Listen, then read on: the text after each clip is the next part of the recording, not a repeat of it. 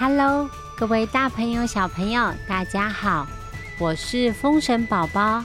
今天风神宝宝要跟大家说华山救母的故事。说故事之前，有一位特别来宾想要感谢大家，感谢语文、鱼奇、土豆维尼、日本乐听的赞助，希望各位小朋友喜欢。还要谢谢留言给我们的观众朋友。小小的留言说，想要听宝宝讲，宝宝我超美的啦！咦，宝宝本来就很漂亮啊，谢谢你哦。还有人留言告诉我们，他是从懒人妈妈的节目过来的。他说：“风神宝宝你好，我们家的小 Taco 是 Taco 吧？是个快七个月大的宝宝。妈妈会整天重复轮播故事，跟小朋友一起听。虽然不知道这个时候的小宝宝到底有没有听懂，但是很感谢在小婴儿时期能有风神宝宝故事的陪伴。谢谢你喜欢我们的故事哦！大家的留言对风神宝宝来说都很重要。喜欢我们的故事，或者是还想听什么故事，欢迎留言告诉我们呢。那今天的故事要开始了。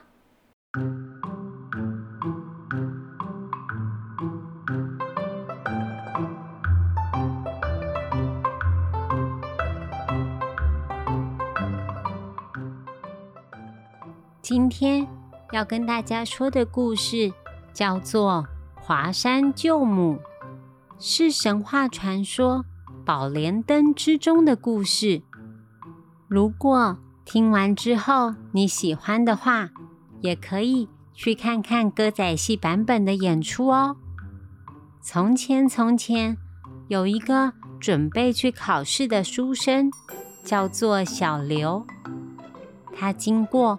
华山的一座神庙，准备进去参拜，祈求日后考试可以顺利。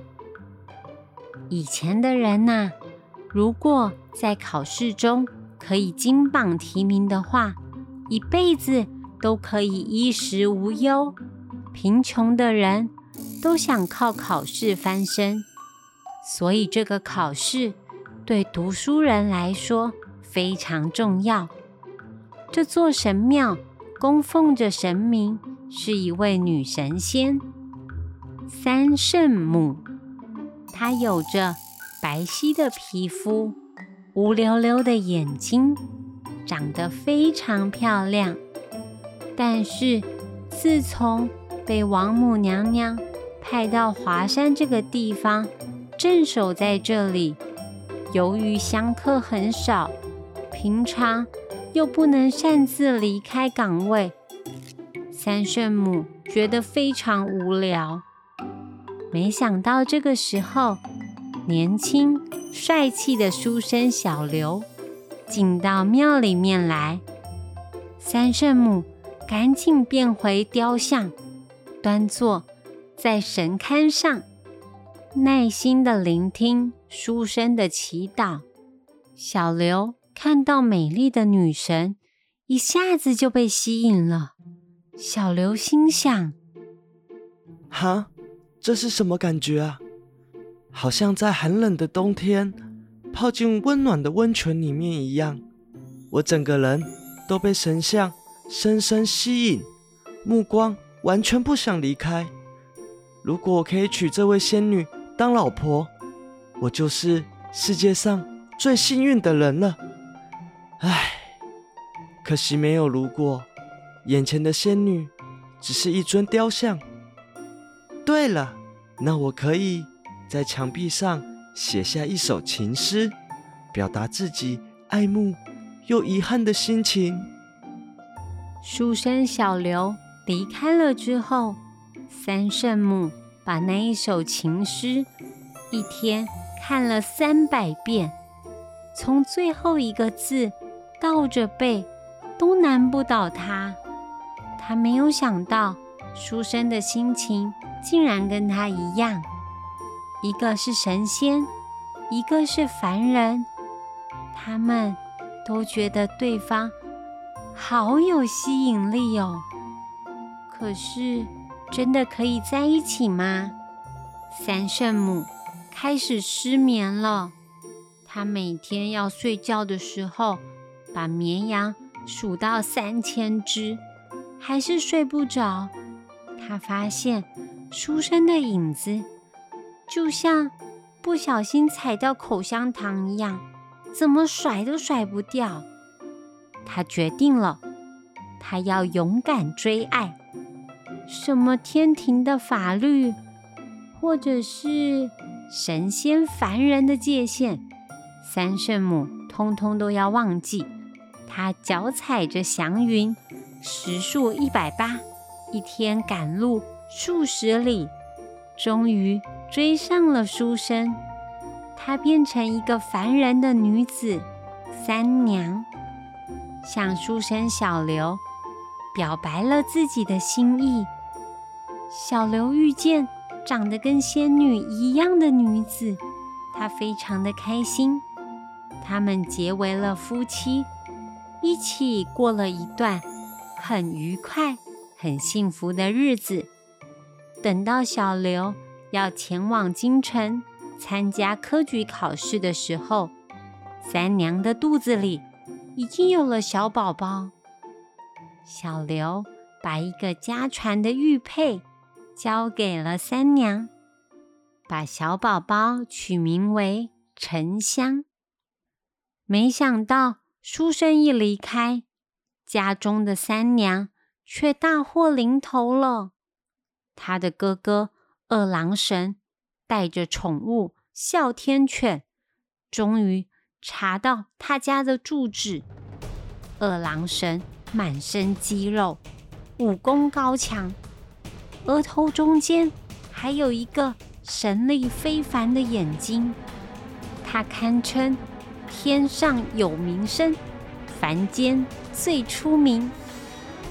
结果，二郎神的妹妹竟然不管天庭的法律，跟凡人在一起，还翘班不回家。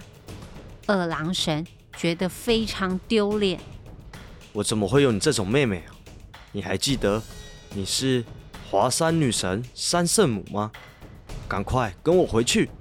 三圣母苦苦拜托二郎神哥哥，他不想要跟凡间的家人分开。哥哥却说：“哼，你自己先做错事，那就别怪我心狠手辣了。”三圣母只好拿出华山的镇山之宝。宝莲灯散发出镇压神仙的七彩光芒，努力对抗二郎神。但是三圣母怀孕了，她的体力不好，二郎神还是找到机会把宝物拿走，把三圣母抓起来，抓回去华山关起来了。他不让他。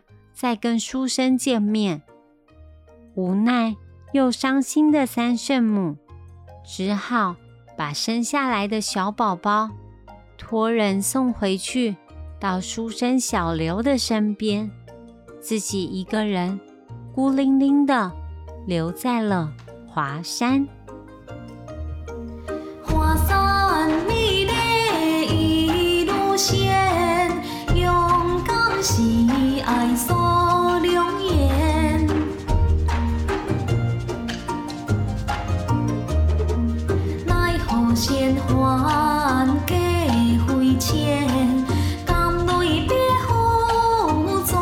回天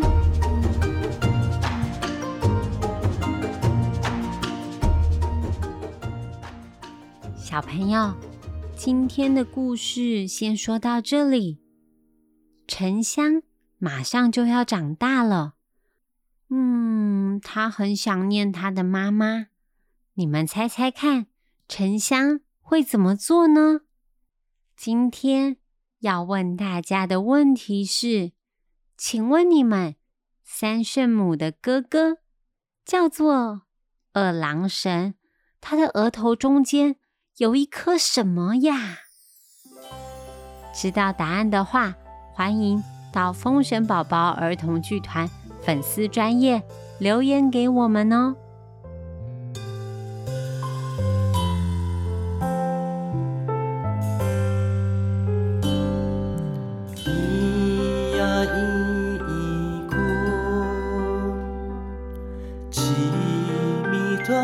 几重。咿呀咿咿笑，几米大几桥。